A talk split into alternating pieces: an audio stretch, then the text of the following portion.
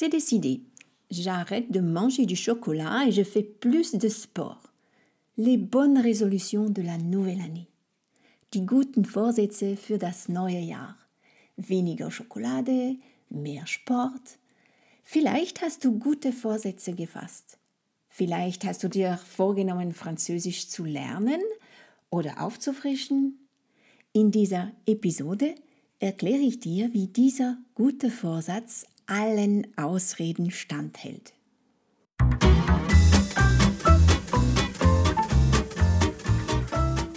Salut tout le monde!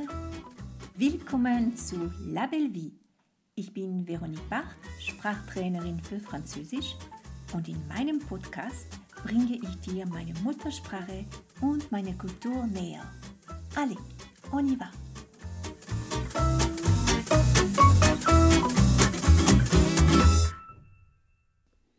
Salut und schön, dass du wieder hier bist. Les bonnes résolutions, die guten Vorsätze.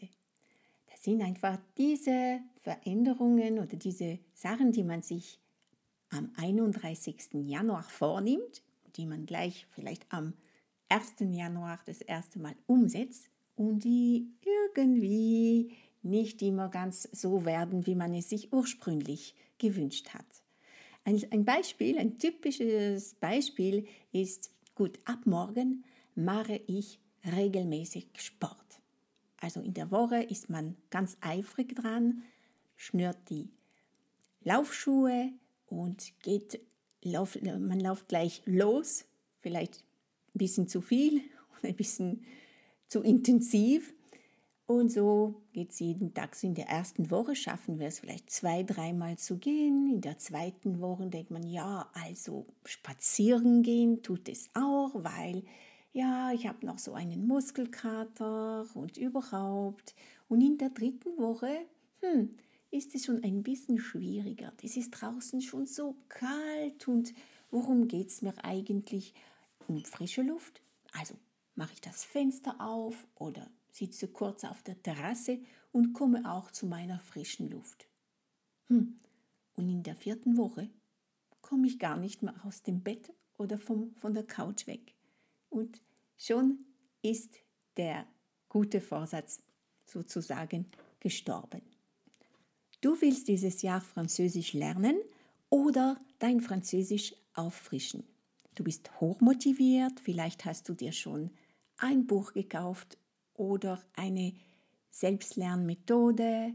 Vielleicht hast du sogar eine, ein paar Online-Stunden geplant mit deinem Lehrer. Du hast dir ein schönes Heft gekauft und jetzt möchtest du starten. Hm. Nach kurzer Zeit merkst du, dass es doch nicht so leicht ist, wie du es dir vorgestellt hast. Und dann kommen schon die ersten Gedanken, die ersten hm, Ausreden, warum du jetzt nicht weitermachen solltest. Die erste Ausrede, hm, ich habe doch keine Zeit. Ja,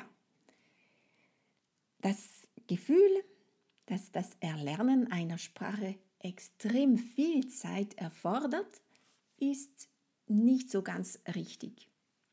Es geht eher darum, dass du Möglichkeiten suchst ähm, in deinem Alltag, dass du dich organisierst und dass du das mit viel Fantasie machst und du hast Zeit, glaub es mir. Dazu kannst du gerne die Episode 2 von meinem Podcast hören, in der ich dir ein paar Tipps gebe. Die zweite Ausrede, das schaffe ich nie, ich hätte früher anfangen sollen, ich bin zu alt.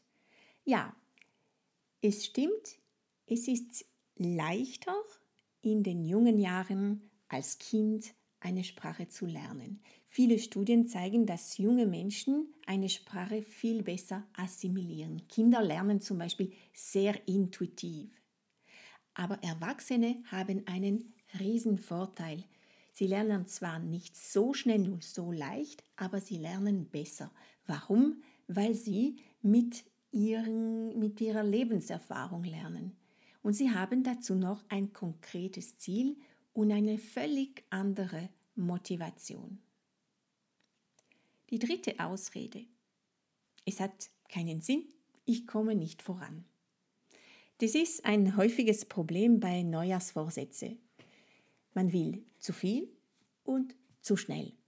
Hm. Und hat dadurch sehr hohe Erwartungen.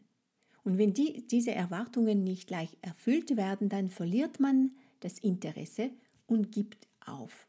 Die Lösung dafür ist, dass du dir erreichbare Ziele setzt und dass dir ganz bewusst ist, dass das Sprechen einer Sprache nicht über Nacht geschieht und dass es ein Stolpern gibt und dass es ab und zu auch frustrierend sein kann. Überlegst dir einfach, hast du deine Muttersprache innerhalb von drei Monaten gelernt? Nein. Beim Erlernen einer Fremdsprache kannst du dein Durchhaltevermögen, deine Konsequenz und deine Geduld üben. Ich vergleiche es oft mit, mit einem Sport, mit einem Ausdauersport. Also die Regelmäßigkeit, es muss nicht viel sein, aber immer konstant. Und vergiss nicht, viele kleine Schritte machen auch große Schritte aus. Die vierte Ausrede. Ach, es geht nicht vorwärts, es ist, es nützt ja nicht. Ich hatte sowieso schon schlechte Noten in der Schule. Genau da, in diesem Moment, lässt du dich von deiner Vergangenheit einholen. Ja, es kann einschüchternd sein, sich freiwillig wieder in eine Schulerfahrung einzulassen. Aber auch wenn du früher nicht so gute Schulnoten hattest in Französisch, sind diese Noten gar nicht repräsentativ für die Fähigkeit, eine Sprache zu lernen. Es sind nur Noten. Die Hauptmotivation in der Schule ist, positiv zu bleiben oder eine Prüfung zu bestehen. Und es hat gar nichts mit deiner Absicht jetzt Französisch zu lernen. Und jetzt kommen wir zur fünften Ausrede.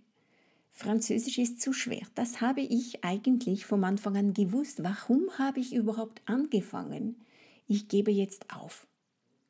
Der Franzose würde sagen, das ist eine Frage von État d'esprit, also eine Frage der Einstellung. Wenn du dich von Anfang an einredest, dass etwas schwer ist, dann macht es dich ganz einfach unfähiger, dein Ziel zu erreichen. Und ich glaube, das ist ja allgemeingültig und jetzt nicht nur äh, auf das Lernen äh, von einer Sprache bezogen. Die Wahrheit ist, dass jede Sprache seine Besonderheiten hat. Und anstatt nach Gründen zu suchen, aufzugeben, könntest du dich konzentrieren auf deine Motivation, die Sprache zu lernen und akzeptieren, dass es Schwierigkeiten gibt. Wie wäre es damit? Solltest du dich dabei ertappen, eine Ausrede zu suchen, um aufzuhören, Französisch zu lernen, schlage ich dir vor, dass du dir diese eine Frage stellst. Kann es sein, dass hinter diesen ganzen Ausreden sich eine Angst versteckt? Kann es sein, dass du Angst vor dem Scheitern hast.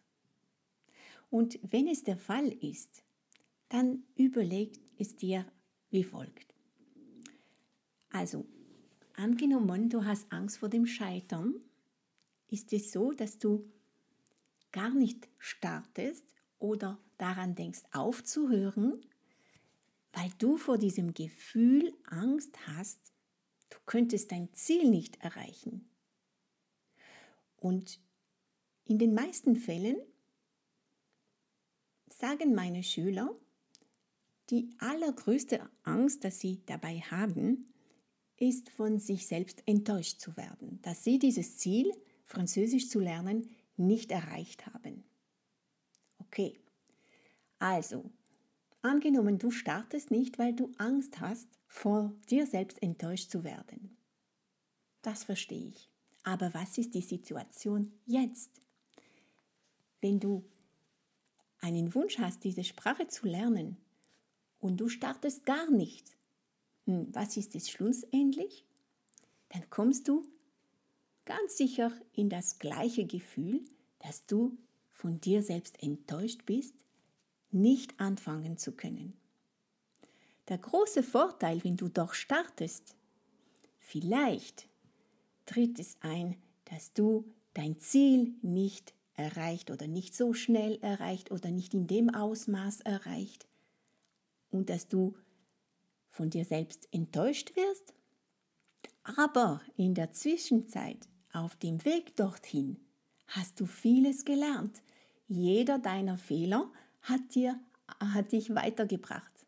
Also, mein großer Wunsch für dich, mein großer Tipp, fang an und bleib dran. Es darf schwer werden, es darf ab und zu frustrierend sein, aber du bist auf dem richtigen Weg, wenn du startest.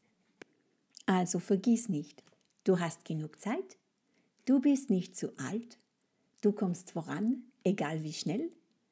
Deine vorherigen, vielleicht nicht so positiven Erfahrungen sind Vergangenheit und du kannst jede Sprache lernen, auch Französisch. Danke für das Zuhören dieser Episode.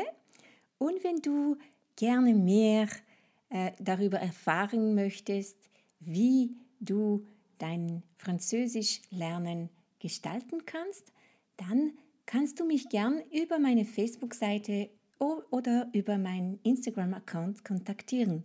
Ich verlinke dich gerne in den Shownotes. Ich freue mich auf dich in der nächsten Episode. A bientôt, deine Veronique.